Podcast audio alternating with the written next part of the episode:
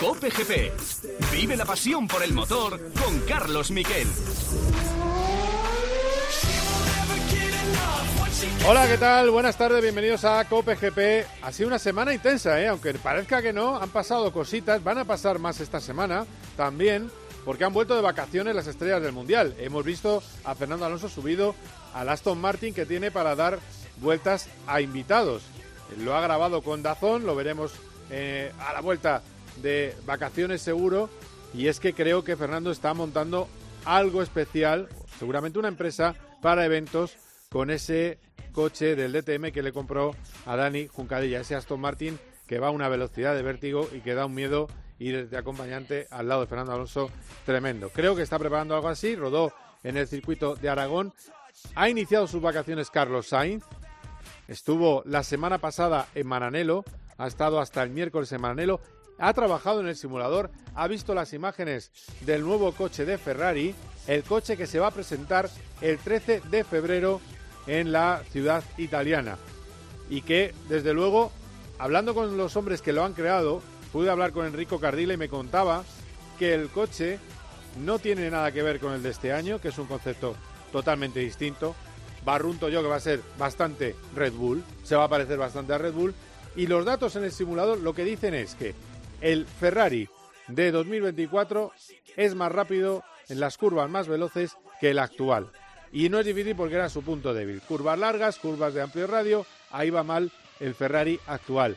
Y que con un Ferrari que iba bien en, curva rápida, como era de 2022, depende de dónde y de qué circuito, es incluso más veloz.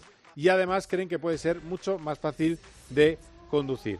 Vamos a ver el día 13 qué tal pinta tiene ese Ferrari y deba ser enseguida, os doy los principales titulares, pero ya os digo, no ha tenido desperdicio una semana en la que ha presentado su coche Carlos Sainz en la que ha hablado, hemos podido entrevistar en un amplio coloquio a Basser. Lo escuchamos enseguida en los titulares.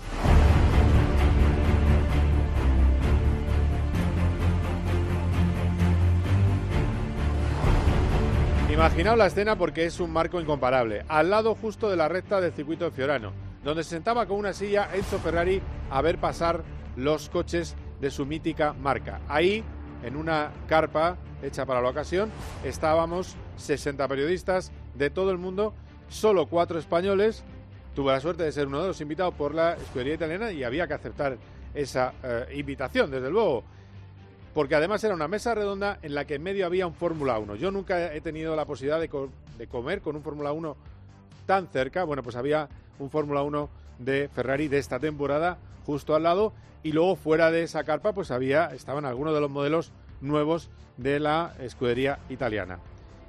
Va a ser, tiene un inglés que es muy particular, hay que reconocerlo, pero siempre deja varios mensajes en el aire. Y a mí me gustó que yo le pregunté por esa última carrera en Abu Dhabi. En Abu Dhabi, aunque no se ha destacado en la prensa italiana ni se había aireado hasta este viernes por el equipo, en Abu Dhabi no se hicieron bien las cosas con Carlos Sainz. Tenía que haber llevado un chasis nuevo y un motor nuevo en esa carrera, en esa última carrera de la temporada. El coche perdía solo por motor dos décimas por vuelta. Y nadie lo dijo. Pero por eso iba tan despacio en carrera el piloto madrileño. Y el chasis, pues a lo mejor también se tendría que haber cambiado porque en los libres 1 iba mal. Pero como faltaron referencias, no estaba al lado Leclerc en otro coche, faltaron, no se atrevieron a hacer el cambio. Y también os digo, hay un tema de ahorro de costes que está marcando un poco el final de la. marcó el final de la temporada de Fórmula 1 este va a ser reconociendo que quizás lo podrían haber hecho mejor, eso sí, que no se perdió el campeonato del mundo o el subcampeonato del mundo, el segundo puesto frente a Mercedes, no se pierde en Abu Dhabi, se pierde en carreras anteriores donde el coche iba mal, como por ejemplo la carrera de Barcelona. Fred Basser. Seguro que si vuelves a hacer ese fin de semana llevarías a cabo una aproximación o una diferente gestión del FP1 y FP2, pero no puedes invertir una historia como esta, es una pena. Además, le pregunté, el señor Basser, dígame las cosas positivas de trabajar junto a Carlos Sainz. El año pasado decía, yo le quise fichar cuando yo estaba en Alfa Romeo, Sauber, yo le quería fichar y él no quiso eh, venir conmigo, pero siempre es un piloto que me ha gustado y le pregunté, bueno, lo positivo de trabajar con Carlos Sainz. Yo os digo, están encantados, toda la tropa de Ferrari está encantado con Carlos Sainz. Los dos van a renovar, tanto Leclerc como Sainz. Dice que ha habido un pequeño retraso eh, Fred Basser. Lo normal es que sea en enero, cuando veamos ya el resultado de esa renovación, que sería un 3 más 2 para Leclerc, tres temporadas más, es decir, 25, 26, 27 y dos opcionales, y dos años para Carlos Sainz.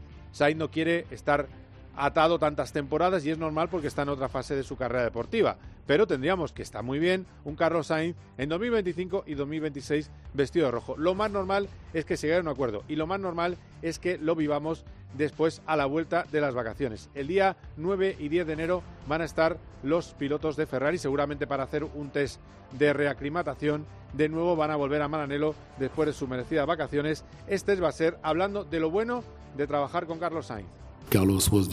Carlos ha sido el único que ha ganado a Max. Incluso a veces cuando estábamos al borde del precipicio podíamos tener una conversación abierta y honestamente lo aprecié en esa parte de la temporada. Lo ha hecho muy bien y nadie se está quejando. Estamos contentos. Y están contentos con razón. Están contentos porque lo ha hecho hasta ahora eh, todo muy bien. Ha sido una semana en la que ha presentado su coche para el Dakar. La última temporada con Audi va a ser la última, seamos realistas lo que que no lo pueden decir, evidentemente. Pero última temporada del proyecto eléctrico de Audi, que si no ha ido mejor también es porque tampoco se lo han facilitado demasiado. Tampoco otras marcas han querido entrar con un coche que se necesitan cinco personas para arrancarlo. Es muy complejo, pero va a tener 27 caballos más. El reglamento les permite aumentar la potencia, siguen teniendo muchos más kilos, 150 kilos más que los rivales, pero con eso quizás puedan competir mejor. Y había que preguntarle a Carlos Sainz sobre su futuro. Pues dice el madrileño que la gente no le no se sienta mal, decida lo que decida y que como siempre lo valorará cuando acabe el Dakar el 19 de enero. Y al final de esas preguntas la balanza cae para el lado de me apetece volver a intentarlo, he tenido la motivación, he tenido todo lo que hace falta para, para no sé, te mirarás al espejo, me miraré al espejo y me haré esas preguntas y contestaré. Por otro lado creo que me he ganado también el, poco el derecho ¿no? a que se respete cualquier decisión que sea. Si es que existe otro proyecto, pues seguir en otro proyecto. Si decido seguir, si decido parar, pues, pues parar. Y si decido, eh, pues lo que sea, pues lo que sea. ¿no? Creo que en ese sentido sí, sí pediré y por anticipado, pues comprensión.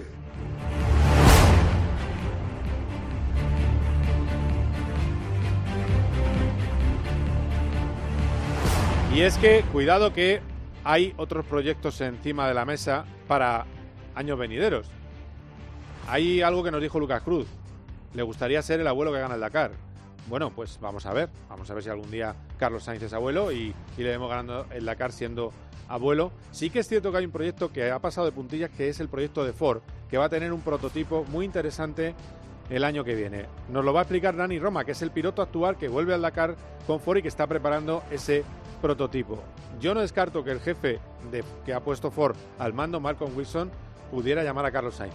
No estoy diciendo que esté nada hecho, ni mucho menos, ni que se esté hablando, pero es algo que os dejo sobre la mesa. Y le preguntaba, ¿qué tiene que pasar para que Audi no se retire después de este Dakar? Y la respuesta de Sainz es la siguiente. Lo de Audi no, nadie lo sabe. Y además me parece inteligente cualquier decisión que sea se tome un poco después del, del rally, ¿no?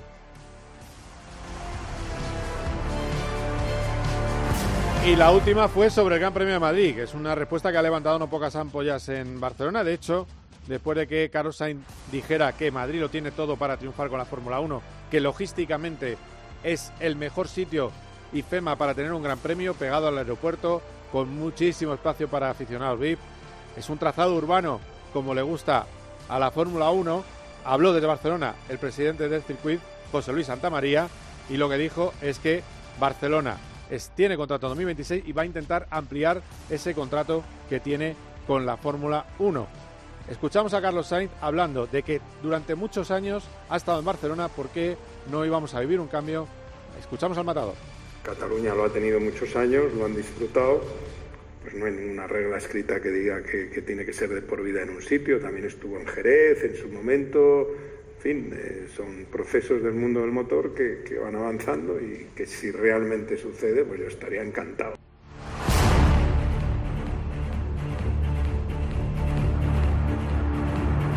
Bueno, pues eh, esto es COPE y vamos a hablar enseguida del Dakar, 5 al 19 de enero. Vamos a hablar con una autoridad, con Nani Roma. Vamos a hablar también del lado humano, del regreso, de la vuelta, de recuperarse de una, de una dura enfermedad. Por suerte no ha sido larga.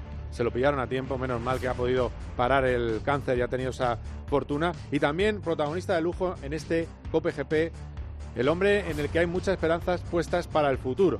Va a correr en Fórmula 2 Pepe Martí, va a estar con Campos y con Red Bull al lado Hadjar y intentará estar en lo más alto, al menos lograr alguna victoria en el campeonato que viene de Fórmula 2, la antesala de la Fórmula 1. Tenemos un programón, también tendremos un poquito más de Fórmula 1 enseguida aquí, Cope GP. Cope GP. Los goles de tu equipo solo se viven así en tiempo de juego.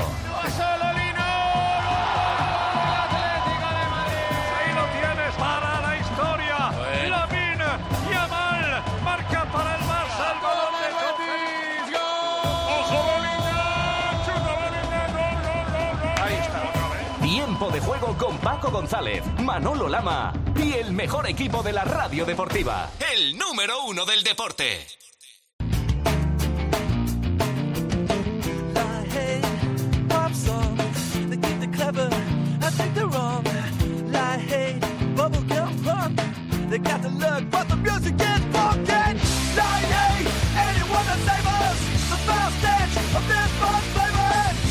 Qué poquito queda ya para que llegue el Rally Dakar, ese momento tan bonito del año en el que disfrutamos de los mejores paisajes del eh, motor mundial y de la aventura, pero la aventura y también de la velocidad, porque se va muy deprisa y además este año habrá ingredientes diferentes, como esa etapa doble de dos días. Y vuelve al Dakar alguien, un doble ganador en coches y motos, que es amigo del programa y que además nos alegramos mucho de que vuelva a donde tenía que estar porque se ha recuperado ya por completo de ese cáncer que tuvo y que por suerte le pillaron a tiempo y pudo estar en condiciones para volver a competir. Es Nani Roma. Hola Nani, ¿qué tal? ¿Cómo estás? Hola, bien, pues bien, bien, escucha, con, contento de estar aquí con vosotros y, eh, bien, y eh, terminando ya de preparar, entrenando estos últimos días a, toda máquina para, para empezar con buen pie el, el 2024 porque, bueno, lo primero de todo, las revisiones y todo, todo está bien, ¿no? Porque es verdad que, fíjate, que yo hablé, hablé contigo en una fase muy temprana que me decías, uy, la quimioterapia no me afecta, estoy, estoy fenomenal, pero luego ha sido una cosa mucho más dura. pues, pues debía ser al inicio, ¿eh? Porque luego, luego tuve que pedir clemencia, ¿no? Al, al, principio de la quimio, que hoy en día, por suerte, tenemos a grandes profesionales que nos tratan, pues Ah, las, las quimios las hacen ah, mucho para cada persona y depende de lo que uno vaya aguantando y yo, yo llegué muy muy motivado y le dije al oncólogo le, le dije doctor dele a tope a tope y sí sí le dieron a tope pero la última les casi llegó de rodillas Anda, fíjate. pero bueno pero pero aguante bien la quimio hizo su trabajo o sea que valió mucho la pena el sufrimiento de, unos meses, ¿no? Ah, creo que estuvo, estuvo bien, ah, pero fue, fue complejo y, y, sobre todo mandar ah, pues un, no sé si saludo, ¿no? A lo mejor no, pero sí que mucho ánimo a toda la gente que está pasando procesos de estos y que, y que, que vale la pena sufrir, ¿eh? que vale la pena tirar para adelante para, para que seguro que va a ir, les va a ir a todos bien.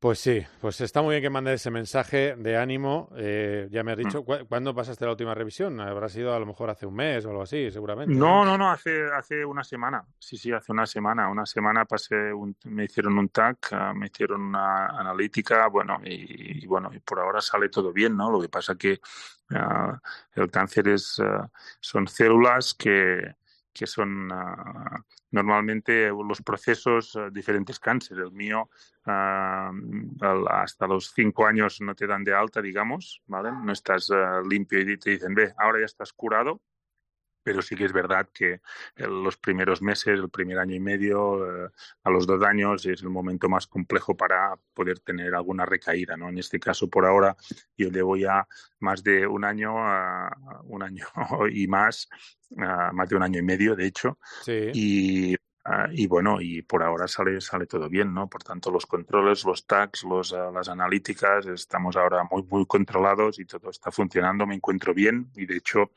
la mejor, un poco la mejor es las sensaciones, lo mejor es las sensaciones que me tiene cuando entrena fuerte y ve que el cuerpo recupera, que al día siguiente puede entrenar. corrí en Marruecos la carrera, me encontré bien, por tanto, esto es el señal que, que, todo funciona y ya está, y día a día, y, y, ahora pues ya te digo, terminar de entrenar para, para llegar lo mejor posible al Dakar. Claro, claro, no, no, está claro. Eh, es, lo que, es lo que hay que hacer. Eh, y además, ojo, eh, cómo te ha apoyado la profesión. El otro día tenía unas, eh, una, un mensaje muy, muy chulo, Carlos Sainz, en el que nos decía que, eh, que cómo se alegraba de que vuelvas donde tienes que estar. Y es verdad, es que yo creo que todos tenéis vuestros piques en el Dakar, mm. pero hay una camaradería, eso no es, no es un tópico, yo creo que es verdad. Bueno, yo, yo creo que hay un gran respeto, ¿no? De hecho, a los deportistas top a, o la, la, gente pues que, está compitiendo a alto nivel, Uh, aunque a veces uh, entre nosotros nos podamos picar, sí que es verdad que en nuestra disciplina hay menos contacto que puede haber en la Fórmula 1, en el motocross, en MotoGP, pero aún así yo creo que hay un, un sentimiento de respeto hacia los demás, ¿no? Uh, te puede caer mejor, peor, te sientes mejor o peor, es más amigo o menos amigo, pero sí que hay un gran respeto, ¿no? Y sabemos lo, lo difícil que es el mundo del deporte de élite Uh, el hecho de estar años y años siguiendo, compitiendo, pues es muy complicado y hay un nivel de respeto importante, ¿no? Por tanto, uh, pero sí que en el Dakar a lo mejor más, porque estás en condiciones pues uh, difíciles en medio del desierto, donde pienso que a todos nos hacemos falta entre todos, ¿no? Porque no sabes nunca quién te puede ayudar en medio del desierto. Por tanto, esto hace que a lo mejor tenemos un punto más de camaradería, como dices, ¿eh? y esto pienso que es lo, lo, mejor ¿no? en un deporte, que todos queremos ganar, queremos hacerlo bien, pero que hay un respeto y sobre todo un valor a lo que hacen los demás, pienso que es importante. Claro, claro. Eh, bueno, tú vas a estar ahí, vas con un Ford Ranger, pero bueno, es un coche que ya existía, un coche muy probado, muy eh, con mucha fiabilidad, pero no es la bomba que estáis preparando, que es yo creo que lo que te ha traído del proyecto, un proyecto de Ford con eh, Ford un poco eh, de, Ford detrás pero sobre todo Ford trabajando con Malcolm Wilson, que sabe hacer coches de rallies. Sí, sabe bastante, sabe bastante, tiene experiencia. Sí, yo un poco, cuando me, me, el octubre del año pasado, pues me llamaron la familia Wilson, Malcolm y Matt Wilson, uh, para, para hablar de este tema, pues primero me puse contento que una marca como Ford pensara en, volver, en entrar en el Dakar como de forma oficial, pienso que es muy importante. Y la otra, pues cuando me contaron el proyecto, pues uh, me interesó mucho. En febrero probé el coche, el pro, este coche, sí. uh, y bueno, sabía que teníamos mucho trabajo, sabíamos, sabía que era pues un coche que, que no es un coche uh, ahora mismo no está a la altura de los Audi, de los BRX, de los Toyota, ¿vale? Porque es la, es la realidad y, y si no os, enga os engañaría, pero sí que detrás hay un proyecto enorme, ¿no? Con un coche que pensé, estamos trabajando para que sea ganador, ¿no? Por tanto, uh, cuando probé este coche en febrero teníamos claro que trabajaría, trabajaríamos lo justo para, para fiabilizarlo, porque lo que quería el equipo era hacer un Dakar de rodaje, de aprender lo que es la, la carrera y luego ya uh, la energía, los, uh, pues un poco los presupuestos y el dinero, en este caso, gastarlo en, en, lo que viene, en el coche nuevo que hace ya siete, ocho meses que yo estoy colaborando con los ingenieros para intentar, bueno, aportar un mi granito de arena. Tengo hace poco muy fresco el hecho de haber hecho el, el, el ProDrive, el Hunter, ¿no? Por tanto, esto me, me, me, lo tenía todo como muy fresco y uh, bueno, y pienso que estamos entre todos haciendo un buen trabajo y esperemos que el coche sea competitivo. Bonito lo es mucho, ya veréis. Ah, ya, ya tienes, ya, ya lo habéis podido rodar con él o todavía no, pero ya tienes no, el diseño, no, no, no, no, no, Ya tienes el están diseño. soldando ¿no? ahora mismo, están, están soldando chasis, están, están haciendo la, el, todo, todo el chasis. En primavera vamos a empezar a rodar. Ah, muy bien pero sí que hemos visto todas las maquetas, todos los uh, sí, sí, y es un coche que yo creo que va a gustar, va a gustar mucho y realmente una apuesta muy, muy importante por parte de Ford, que como te he dicho antes, es una maravilla que una marca como Ford entre en el, entre en el Dakar. Sí, desde luego, desde luego. Vais, yo supongo que con tu experiencia mm, se nos va a berrequisizar el Ford Ranger, ¿no? O sea, va a ir hacia eso, ¿no? Bueno, no, lo que, lo que, sí está claro es que vamos a hacer un, coche eh, moderno, ¿no? Está claro que el, eh, tenemos que ir, no sé si va a ser un coche muy o poco parecido a ProDrive, pero sí que es verdad que con ProDrive teníamos cosas muy buenas, ¿no? Y cuando tú algo es bueno, ah, es bueno seguirlo a esa dirección. Lo que sí que, ah, pues un poco los errores que se hicieron con el ProDrive, pues ah, hemos intentado no, no, hacerlos, porque siempre que haces algo de cero, pues haces errores y ahora estamos haciendo un coche y seguramente haremos algún error también, ¿no? Porque siempre en la vida, cuando haces cosas, haces errores, ¿no? Pero sí que en este caso va a ser un coche moderno, ya con unas geometrías buenas, con bueno, no, bien, un coche, un coche ya como toca, un coche, un coche del año 2024. Claro, claro, no, no, está muy bien, está muy bien. Eh, fíjate, me acuerdo que lo hablábamos ¿eh? en el, en el, rally, ¿no? Oye, rebota demasiado tu, tu coche de ProDrive, el BRX, decía, jo, es que pega, pega unos saltos de atrás que da un miedo a alta velocidad que no acabéis volcando. Eso supongo que estará en la lista de, oye, eso no, ¿no? Porque eran, es, el BRX corre mucho, pero es nervioso.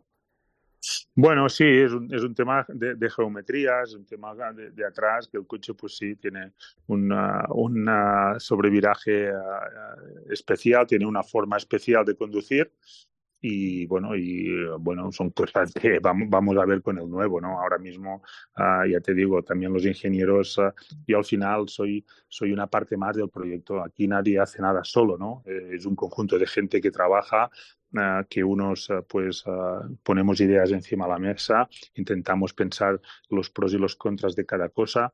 Un coche de cross country es un coche muy complejo de hacer porque es un coche que sales por la mañana con 500 litros y terminas con 50 litros, ¿no? pues imagínate un variable de 450 kilos, ah, es complejo, ¿no? Por tanto, tienes que hacer un compromiso, buscar compromiso. Y esto, con ingenieros de carreras, es muy complicado buscar compromisos, porque ellos siempre buscan ah, la máxima performance en, en, cada terreno. Pero claro, aquí qué terrenos hay, ¿me entiendes?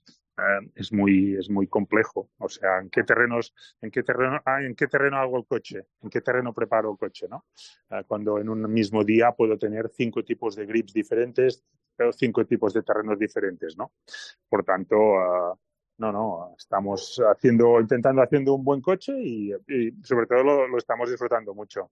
La verdad Nani es que algo bueno tendrá el coche de ProDrive cuando se han subido estaba ya lo he subido y ahora va el campeón a ser a Latilla, puedes estar orgulloso de lo que has hecho y hay que confiar en lo que pueda venir, ¿no?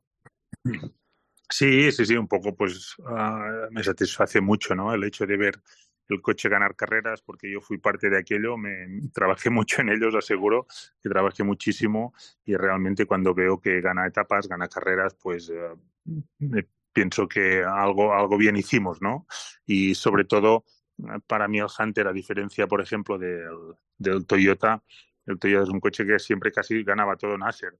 En cambio, el Hunter es un coche que han ganado muchos pilotos, ¿no? Por tanto, es un coche polivalente, un coche moderno, un coche que, que realmente va muy bien y no, no, ya te digo, pues con esto, esto estoy tranquilo que todo lo que yo pude aportar pues ha, funcionado y ahora esperemos que funcione aún mejor con, con el Ford.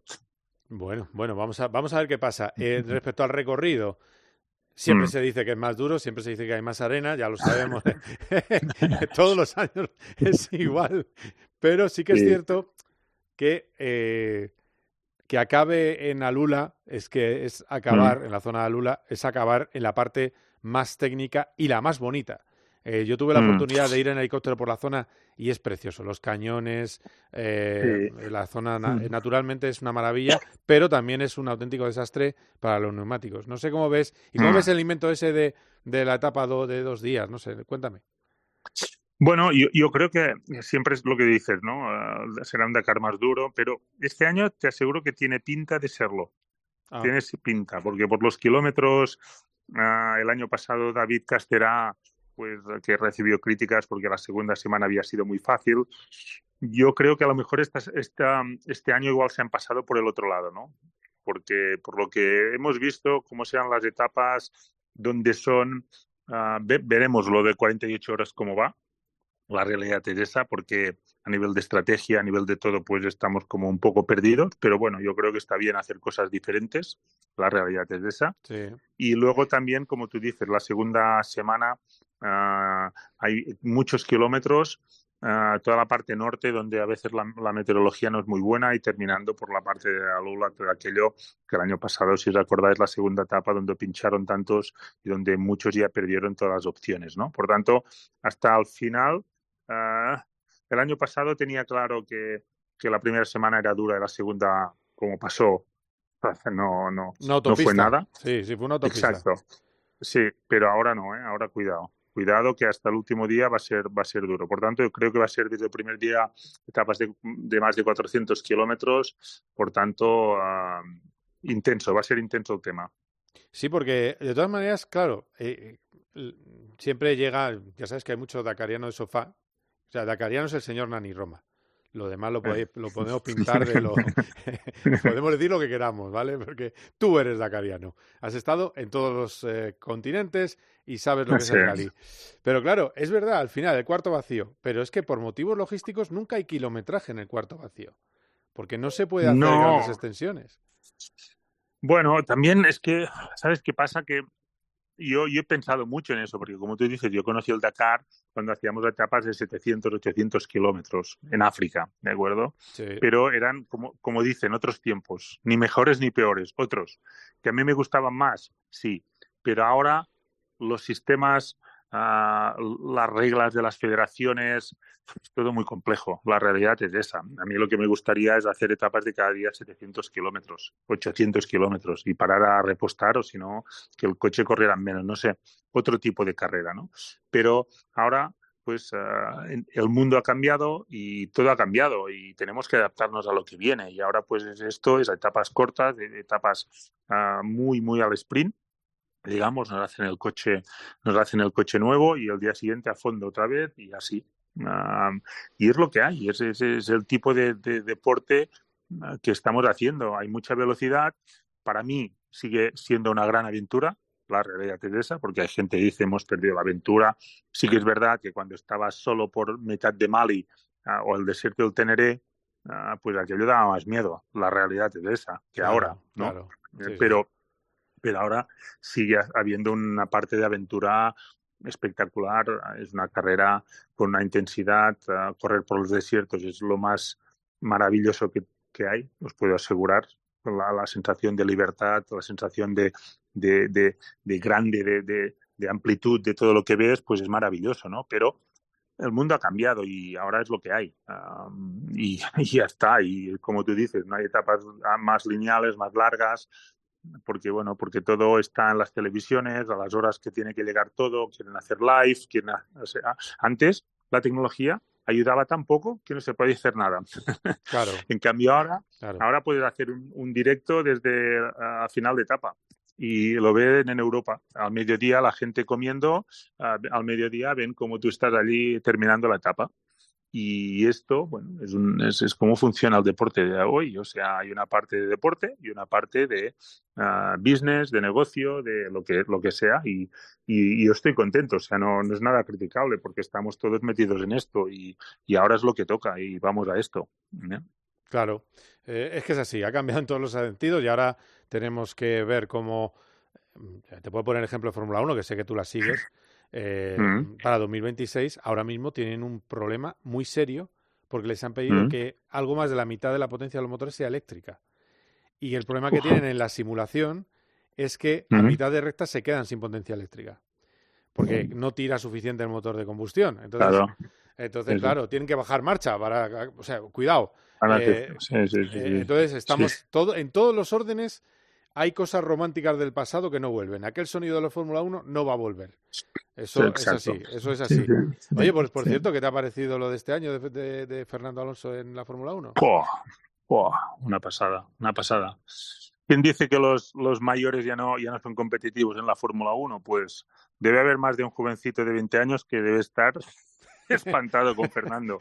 Es la hostia, no, Fernando es la hostia. La realidad es que el tío es una pasada y me, me ha sorprendido mucho y al final lo único, el único pero que veo en esto es que es Ah, ves el inicio cuando están todos más o menos equilibrados, que tienen el mismo coche, ves el tío le pone las manos y a medida que los budgets, que los presupuestos mayores van haciendo evoluciones y ellos se quedan un poco, pues te vas para atrás. La realidad es esa. Es verdad, es que es una buena definición.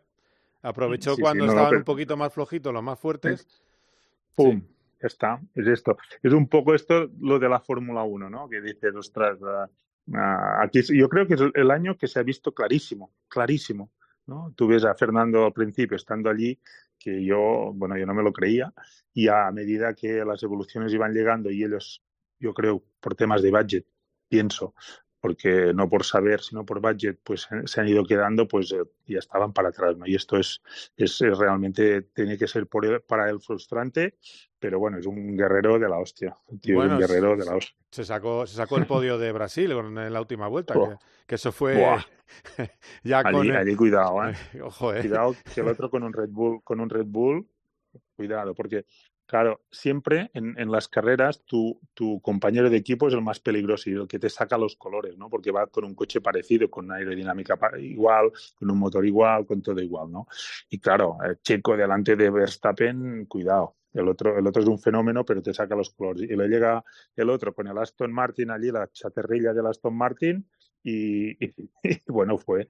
Yo creo que una de las mejores finales de carrera no sé si de la historia, a lo mejor es muy, uh, no sé si decir esto, pero sí que cuidado al final de carrera. ¿eh? De los últimos años, segurísimo. Yo estaba, ya le mandé un mensaje, ¿Ah, bueno, casi, bueno, casi rompo la tele. estamos gritando, estamos gritando con mi hijo ahí, saltando. ¿Y qué te, qué te, dijo él? ¿Te dijo algo? No, gracias, no supongo. No, contento, estaba contento, claro. Gracias de haberlo visto. No, tío, cuidado. Allí le tienes que echar mucho, por no decir algo más, mucho valor, ¿eh? Para decir algo suave, tienes que echar valor, ¿eh? Está bien. muy bien. bueno, y, de, y, de, y, de, y ya para terminar con el rally, de la cabeza, eh, a ver, eh, Audi dice, nos han dado caballos, pero todavía nos tenían que haber dado más. Eh, y, Pero también es cierto, Audi se puede beneficiar de la lucha que puede haber en tu ex equipo entre Alatilla y Loeb. No sé cómo ves esto Va a ser Bueno, esto va a ser una guerra total. o sea, en ProDrive ya no tienen estrategia, o sea, cero está claro. O sea, yo no sé cómo esa gente han ganado tantas cosas en su historia porque te aseguro que David Richards de hacer negocios debe saber, pero de estrategia de carreras y en el Dakar menos cero. Mm. Pero, pero imagínate ahora, con los dos locos, tanto Nasser como Loeb, a ver, a ver quién puede más. Por tanto, eso será, será interesante de verlo desde, desde lejos. ¿eh? de verlo desde lejos y Audi, bueno, yo creo que Audi este año tiene su última oportunidad Uh, a veces las últimas oportunidades sí crean un poco de estrés, demasiado estrés, pero yo creo que con la potencia de más que tienen que tener uh, en Marruecos eran competitivos con la que tenían, que era ya menos, uh, o sea, bastante menos teóricamente. Ahora, pues yo creo que tienen que ser competitivos. Va a ser un coche muy complejo, tecnológicamente es muy complejo y, y pueden pasarles mil cosas porque falta que un cable falle, que un no sé qué, que un sensor y el coche, pum, entra en alarma y allí te quedas, ¿no? Por tanto, bueno, veremos, veremos nosotros, lo iremos viendo todo eso, eh, lo, lo, iremos viendo y tranquilamente iremos haciendo etapa, etapa, etapa y etapa sin hacer, sin hacer errores y al final creo que podemos hacer un buen Dakar. Pues muy bien, Dani, pues gracias por las clases, como siempre, y muchísima suerte en este Dakar, que lo acabéis, que tengáis muy buenos datos para esa máquina que estáis preparando Seguro que sí. Y que te veamos ahí en un top 8, eh, que yo creo 6. Bueno, a lo mejor me estoy pasando ya, pero bueno, pero puede estar, ¿no? No, no, no sabes nunca. Mira, no sabes nunca. Mira en Marruecos. Mm. cada día hacía del, del 8 al 12, cada día, y al final terminé tercero. Es verdad. sí, sí, sí, sí. O sea que, no, yo creo que lo importante es, ya te digo, lo, lo, más importante para nosotros este año es, es, terminar el Dakar, los dos coches, que el equipo se ruede, que haga todo el Dakar, que aprenda y esto va a ser muy, muy positivo para, para lo que nos viene. Muy bien, Nani, muchísimas gracias. Cuídate mucho, un abrazo. Perfecto, un abrazo muy grande. Felices fiestas a todos. Ah, igualmente, chao, chao. Cope GP. En la noche, la radio deportiva tiene un referente. Ahora repasamos todas las combinaciones. Primero reacciones a lo que acaba de pasar. a las noticias que les acabamos de contar. Este es Xavi Hernández, el Escucha a Juanma Castaño en el partidazo de Cope. De lunes a viernes, desde las once y media de la noche. El número uno del deporte.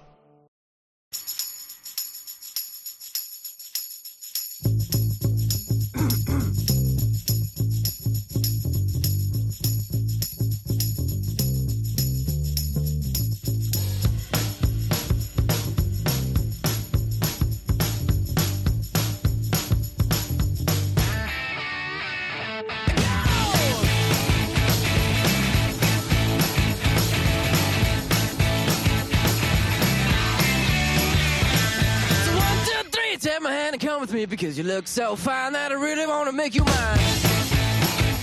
I say you look so fine that I really want to make you mine. Four, five, six, come on and get your kicks. Now you don't need the money when you look like that, do you, honey? Bueno, bueno, pues hablamos de Fórmula 1.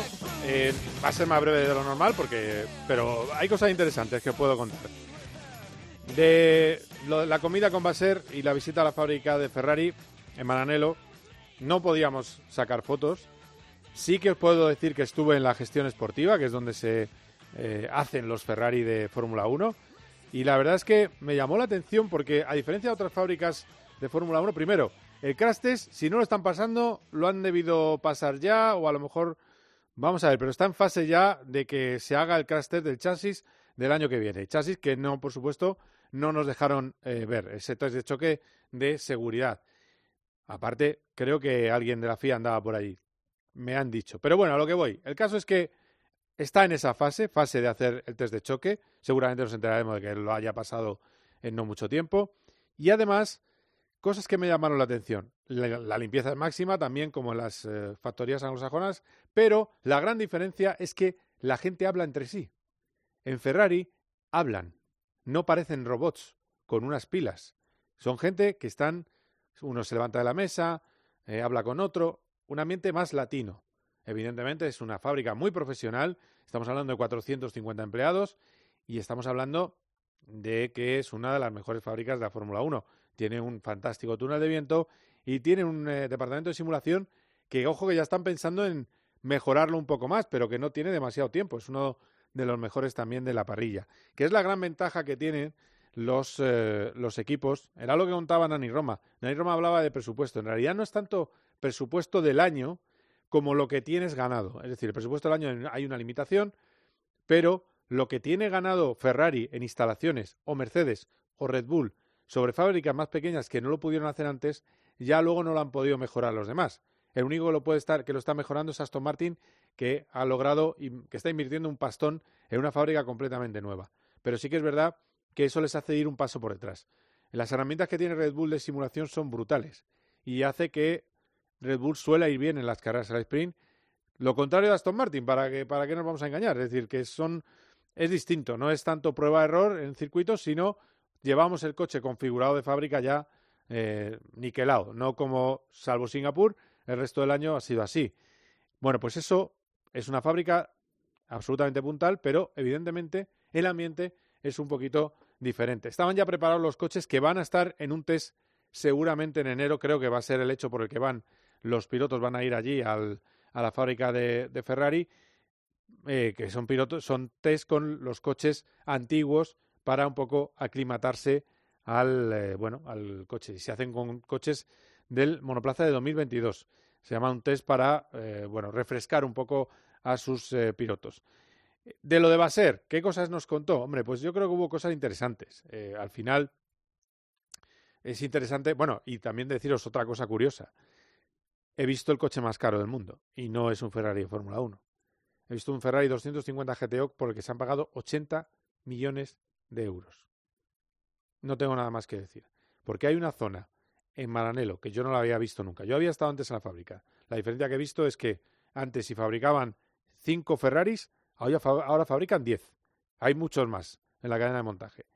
Pero lo que me llamó la atención fue la zona de clásicos que lo restauran con el manual original, que conservan el manual original y en el que había un Ferrari 250 GTO que había corrido en, eh, bueno, en el Tour de France antiguo de coches y que está, han pagado por él 80 millones de euros. Lo normal está en torno a los 50, en el caso del GTO, que es el coche más caro del mundo. Pero, por ejemplo, había una pieza de coleccionista maravillosa, que era un Ferrari de Fórmula 1 de los años 50, y estaba tan maravillosamente restaurado. Bueno, de verdad que si os gusta, si se puede ver, intentarlo, porque es una auténtica maravilla, más allá del Museo Calle Maranelo, que está bien, que, es algo que está bien para iniciarse, pues eso es una cosa eh, maravillosa. Y luego está lo que decía va a ser. Bueno, va a ser, ha comentado un poco de todo, pero también ha hablado, le han preguntado si van a ofrecer el mismo número de años de contrato a los dos pilotos. La pregunta era esa. Y la respuesta no tiene nada que ver, pero bueno, como habla de la igualdad entre los dos, pues aquí os la traigo. Nos aseguramos esta temporada de tener más que igualdad de condiciones entre los dos pilotos. Me acuerdo perfectamente el año pasado que a estas alturas me preguntaban sobre si Charles número uno o Carlos número dos y bla, bla, bla, bla. No quiero tener un piloto solo como referencia y otro que no lo sea. Tenemos dos coches y dos pilotos y ambos sumaron más o menos los mismos puntos durante este último año. Y creo que consideraré esto igual que el año pasado para darle pues exactamente el mismo nivel de prestaciones a los dos y sobre todo también la misma libertad en las estrategias de cada una de las carreras de la temporada. Bueno, pues lo que por circunstancias no pudo pasar en la última carrera cuando el coche de Carlos iba mermado respecto al de Charles Leclerc. También influyó que efectivamente hubo un grave accidente que trastocó los planes, destrozó un motor en Las Vegas, que son mala suerte, y seguramente hubo problemillas derivados de que eh, ya estaban pasados un poco de presupuesto eh, en ese monoplaza. Pero, eh, bueno, eso mismo que normalmente que, queremos que pase o que dice al pie de la letra va a ser, bueno, pues esperemos que sea así. Ha habido más carreras en las que Carlos ha estado supeditado a su compañero de equipo de las que luego ha pasado con con Leclerc. Leclerc es verdad que en Singapur no hizo, salió con la blanda para ser el conejillo de Indias de su compañero de equipo y que se sacrificó, pero ha habido tres o cuatro de Carlos que era ir detrás marcando ritmo detrás de su compañero de equipo. Pero sí que es cierto que están prácticamente igualados a puntos y decir que uno de los dos sea mejor que el otro, yo creo que hay uno mejor a una vuelta y otro mejor como piloto de carreras y que también en el, en el tema de reglajes, de utilizar eh, los DRS, como hizo en, eh, en, la carrera de Singapur, que es Carlos Sainz. Eh, y son un conjunto absolutamente en paralelo de dos pilotos excelentes. A nosotros nos gustaría un poquito más a veces de, de amor a Carlos y supongo que a los aficionados de Leclerc le gustaría un poquito más hacia Leclerc, aunque yo creo que no tiene mucho motivo de queja. Otra de las cosas que se ha hablado es el coche. ¿Será muy diferente? ¿Será una revolución el Ferrari de 2024? Va a ser. Revolución, no sé si es la palabra correcta. Tenemos las mismas regulaciones por tercer año consecutivo y no puedes cambiar masivamente la situación. Es cuestión de décimas de segundo y eso quiere decir 0,1, 0,2% de rendimiento que estás esperando. Por supuesto que tenemos que dar un paso. Eh, revolución es tu palabra. Cambiaremos el 95% de los componentes del coche aproximadamente. Y si puedes considerar que eso es una revolución, no sé si lo será. La expectación, pues eh, estamos centrados en nosotros mismos ahora mismo. Estamos dando un buen paso adelante. Estamos dando un buen paso adelante y queremos progresar el año que viene. El objetivo es hacerlo mejor el año que viene. Eso es lo que no paraba de decir. Pero decían, ¿qué le prometes a los tifosi de regalo de Navidad? No puedo prometer nada. No se promete en enero, se promete en marzo. El coche tiene que ser mejor. Me quedo con el final de año. Cinco poles de, en las últimas ocho carreras. Si mantenemos ese nivel, podemos estar donde queremos. Es un mensaje positivo, pero no habla de luchar por el título. Habla de que. ¿Por qué no habla? Muy sencillo. Porque realmente, para luchar por el título, ese coche, ese Ferrari, tiene que mejorar mucho. Y voy a. os quiero ser realista para que lo entendáis. Al final, Ferrari en ritmo de carrera estaba a seis décimas de eh, Max Verstappen en el conjunto del año. Seis décimas por vuelta medias. Si tenemos en cuenta que lo normal es que un coche mejore medio segundo de un año a otro, eso es lo normal, aunque ha habido cosas rarísimas con este reglamento, pero bueno, lo normal es medio segundo. Red Bull medio segundo más rápido, uno con uno de diferencia con el Ferrari. Entonces Ferrari necesitaría mejorar un segundo con uno o mejor dicho, un segundo con dos para estar justo delante del Red Bull. Y eso es muy complicado. Y lo explicaba muy bien Basel, decía, a lo mejor mejoramos ocho décimas, pero si los demás mejoran menos, somos muy listos. Pero mejoramos un segundo y los demás mejoran 1,2, pues parecemos los más tontos de, la clase. Bueno, pues esa es la, esa es la historia y ese es el, el, concepto que manejan ahora mismo en Ferrari. Y un último tema. Hace años Sergio Marchione decía que no le gustaba Verstappen, Max Verstappen para Ferrari. Decía que no le veía como piloto Ferrari y que no contaban con él para el futuro. Ahora mismo lo que dice va a ser es que todos los team managers de la parrilla, todos los jefes de equipo, les gustaría fichar, a todos les gustaría fichar a Max Verstappen. Si les preguntas, todos dirían que están a favor, pero que tiene un contrato hasta 2028 o 2045, decía riéndose en broma, el caso que tiene contrato hasta 2028 en Red Bull, y además eh, pensar en otros pilotos no tiene sentido, es gastar energía tontamente. Y terminaba con una frase de James Bond, de un título de una película de James Bond. Pero nunca digas nunca jamás. Ferrari ya no veta a Max Verstappen. Esa es otra de las noticias de lo que eh, pudimos ver y escuchar en ese encuentro con el jefe de la escudería italiana. Quedaos aquí porque enseguida viene la perla del automovilismo español, Pepe Martí. Cope GP. Los goles de tu equipo solo se viven así en tiempo de juego. de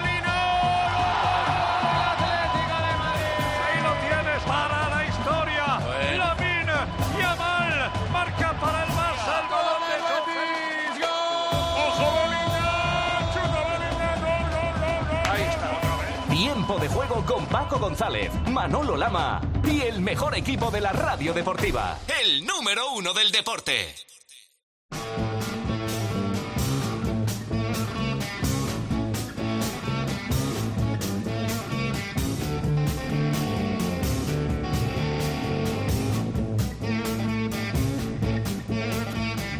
Protagonista de lujo en este Cope GP, el hombre en el que hay depositadas tantas y tantas esperanzas para ser el próximo español en la Fórmula 1. El año que viene con Campo Racing va a estar en Fórmula 2. Es Pepe Martí. Hola Pepe, ¿qué tal? ¿Cómo estás? Buenas tardes, ¿qué tal? Muy bien, ¿y tú? Pues bien, bien. Eh, yo tengo agujetas. Claro, yo no llevo eh, esto de las costillas, eh, no estoy acostumbrado a los bamboleos como tú, y yo tengo agujetas, me duele la espalda. Y la gente dirá, ¿pero por qué tenéis agujetas los dos? Pues mira, porque hemos corrido en el GP Pistón este fin de semana, ¿verdad? El sábado pasado. 135 eh, participantes. Eh, eh cuéntale a la gente cómo te fue a ti. Bueno, a mí me fue bastante bien. Eh, a ver, tuve un pelín mala suerte al principio, que nos tocaron unos cars a mí y al equipo un pelín flojos comparado con, con los demás, pero, pero bien, al final Conseguí hacer noveno remontando 10 posiciones en la nueve posiciones en la primera carrera. Y segundo al final, ¿no? En la segunda. Sí, tanto. Bueno, en la primera carrera salí el 18, acabé noveno. En la primera vuelta estaba octavo, o sea, gané 10. Sí, y ahí en la segunda carrera pasé Del, en la salida del sexto, porque a dos les pusieron penalti. Ah, bueno, no, del sexto pasé a hacer em, segundo en la salida, primero en la segunda vuelta y luego ya, bueno, yo al ver que llevaba un motoraco, al ver Costa. Sí. Pero, pero bien, segundo, segundo. Segundo terminaste. Bueno, está bien, está bien. La, imagen, la imagen del beso era para ti, de Albert Costa, ¿no? Totalmente, totalmente para mí. Sí. No, pero eso fue, fue un poco de risas. Eh, ya tenía confianza con Albert de antes de, de, haber hablado por, por WhatsApp y algo así. Y, la verdad es que, bueno, fue más un evento por, por la causa. obviamente fue un evento para divertirse, pero la causa era lo más importante y se recaudaron bastante mucho dinero para, para la causa de la Fundación Aladina. Para la Fundación Aladina, para ayudar a los niños con cáncer, efectivamente hubo una causa benéfica en ese eh, GP Pistón que eh, evidentemente hay que agradecer a los eh, organizadores, a Alejandro y a Oscar, bueno, pues que hayan vuelto a repetir eh, un año después. Yo estuve el año pasado, esta es la tercera edición, el año pasado era GP Twitter, este año mm. GP Pistón, pero bueno, ha sido muy, muy divertido y tengo que contarte que yo hice una de Pardo Bazán, o sea, Pardo Pardo. Se me empañó la visera. Salía tercero. Era, era el primer momento, fue la, fue la primera carrera de noche, subió el rocío, yo en la vuelta de calentamiento me entró el complejo de piloto, dije, venga, voy a dejar un dedito, ¿sabes? El dedito de la visera. Y con eso se me quita. ¿Qué se va a quitar? Cuando empecé a resoplar como un búfalo en la primera vuelta, me pongo segundo en la primera curva llego a la primera frenada, que sabes que es complicada, y tengo todo el lado izquierdo de la visera, no veo nada. Y entonces, claro, no valía el dedito. Me empezaron a pasar, me quedé el 10, eh, no, 10 no, yo creo que era el 12, eh, más atrás. Y al final remonté hasta la séptima posición. Pero claro, con la visera abierta. hacía, falta, hacía falta un palo en vez de un dedo. Era un palo, exacto. Es que claro, lo del dedo. y, yo decía, pero ¿por qué me fijo yo en la aerodinámica si vamos a 65 por hora? ¿Para qué me obceco yo con que es que mm, perjudica el viento la visera abierta? Que es verdad que hay que ir con la visera cerrada porque te cae una chinita, por lo que sea. Pero oye, no pasa nada. Se levanta un poco más y para adelante, que es lo que tenía que haber hecho antes de la salida, que le vamos a hacer. Pero bueno, eh, de todo se aprende. Hay un compañero que decidió eh, simular la distancia en parrilla como en la Fórmula 1. Y entonces perdió un puesto porque, claro, como sabes que no había marcas en el suelo, había que pegarse al de delante. Quiero decir que vemos demasiadas carreras y es lo que nos pasa al final. Pero bueno, bueno, estuvo muy bien, me alegro que te lo pasaras bien, pero vamos a, lo, a lo, más, eh, lo que más te afecta a ti, que es la competición. Campo reforzado, campo más Red Bull, significa un equipo campos que va que tiene un refuerzo en el aspecto técnico, que eso es muy importante, y vienes de haber hecho un test en Abu Dhabi de Fórmula 2, tu debut en Fórmula 2, que estás quinto absoluto, cuarto en la última jornada, pues yo creo que estás satisfecho, ¿no? Sí, fue un, buen debut en, Abu Dhabi. Obviamente el, último día fue un poquito peor eh, por la mañana en los, los intentos de quali, pero, pero bastante contento con el test, la verdad. Me sentí muy a gusto con el coche, con el equipo. Eh, obviamente el equipo de F2 no es el mismo que de F3, aunque sean la misma estructura, pero, pero me sentí muy, muy cómodo con ellos. La verdad es que un equipo súper trabajador, eh, gente súper talentosa y, pues obviamente con muchas ganas del año que viene. Eh, acabamos final cuartos y quintos, yo y, yo Isaac, y obviamente pues de cara al año que viene eh, pues pintan bien las cosas y la verdad es que hay, hay muchas ganas. Sí, pues Hayar es una pieza de relojería, ¿eh? tampoco no te han puesto uno malo al lado.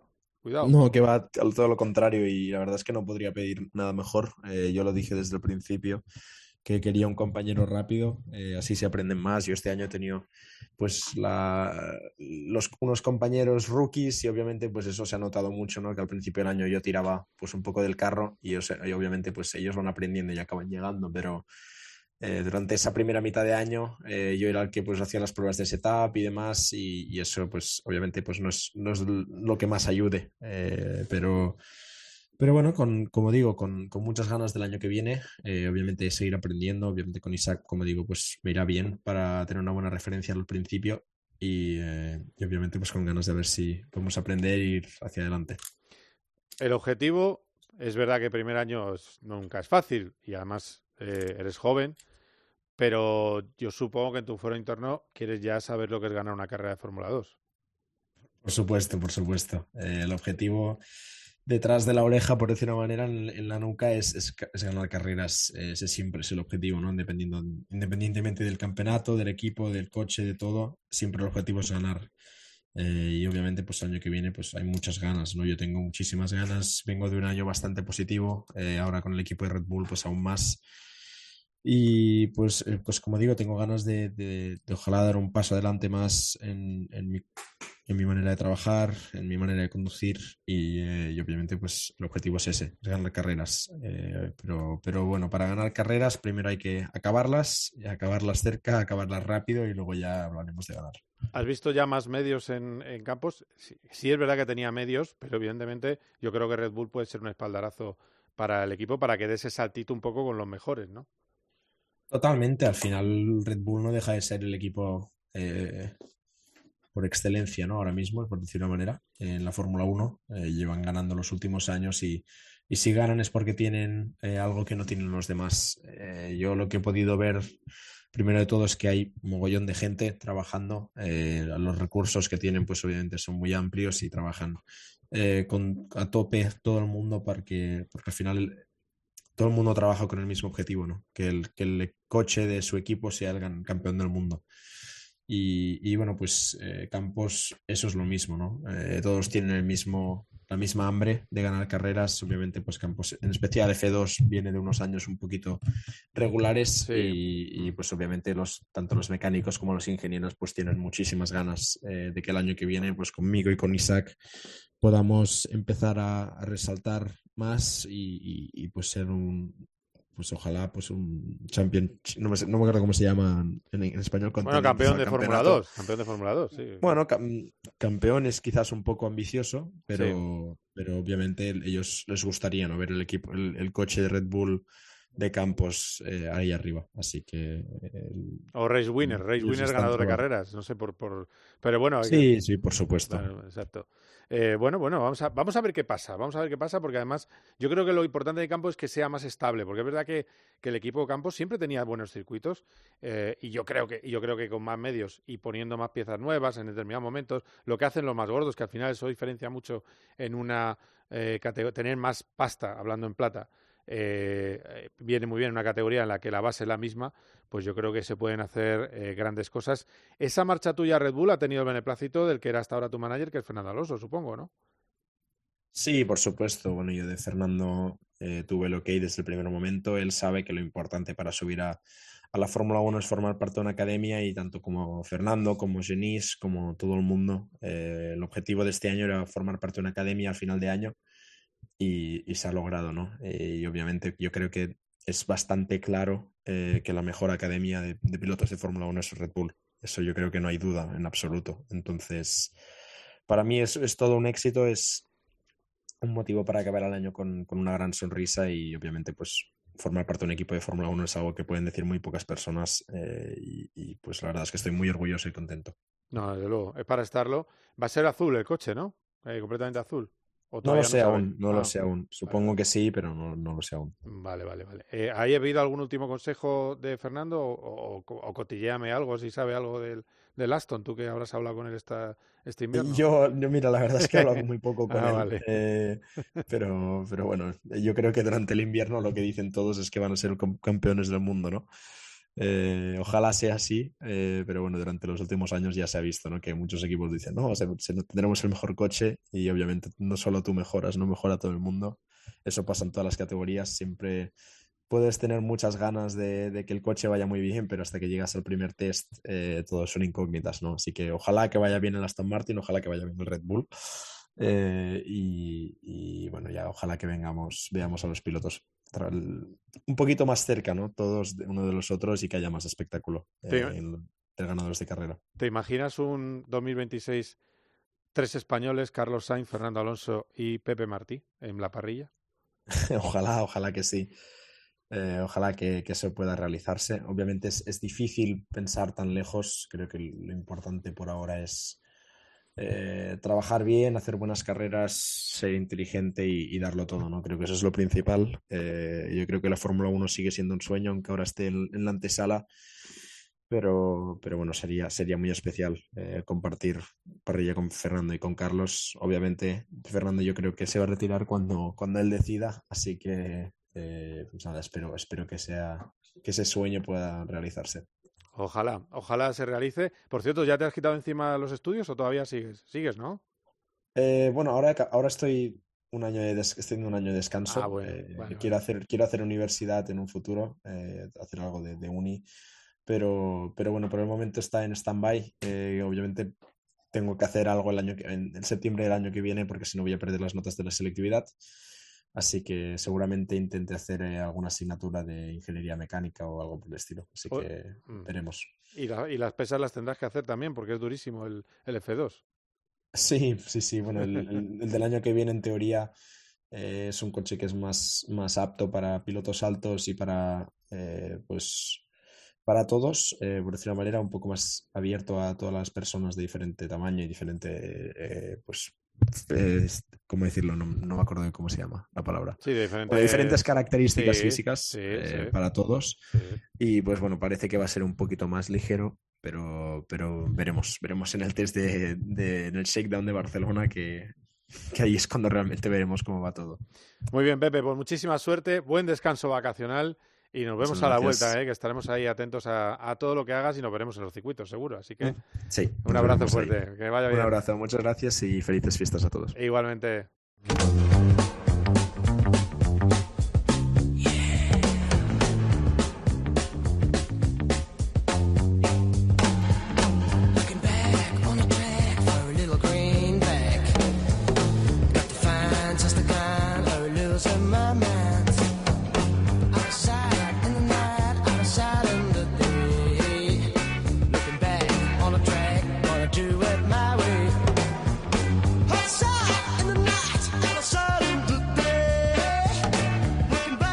Estamos terminando Cope GP y tengo, bueno, está en, el otro lado tengo a Jorge Armenteros. Es una cosa maravillosa.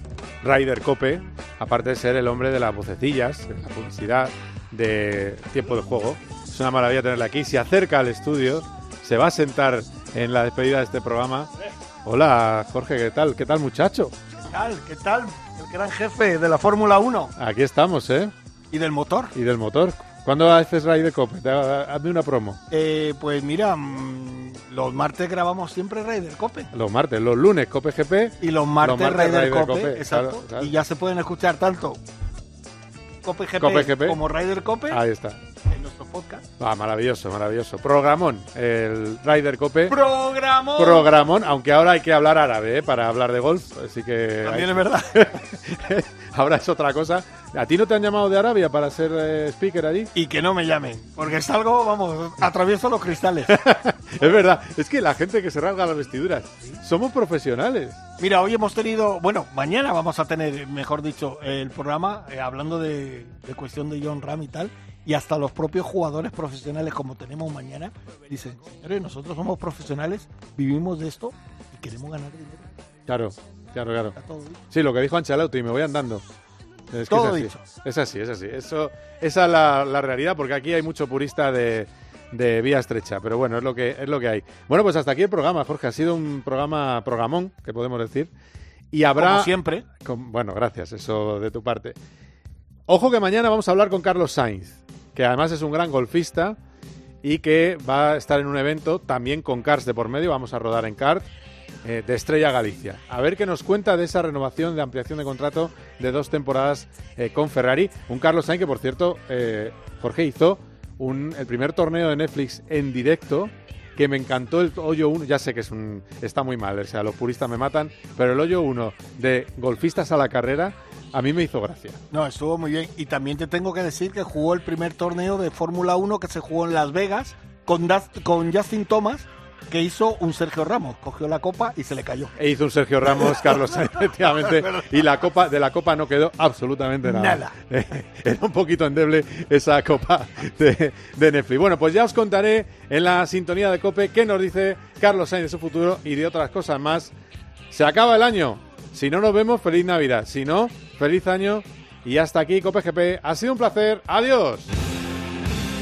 Cope GP con Carlos Miquel.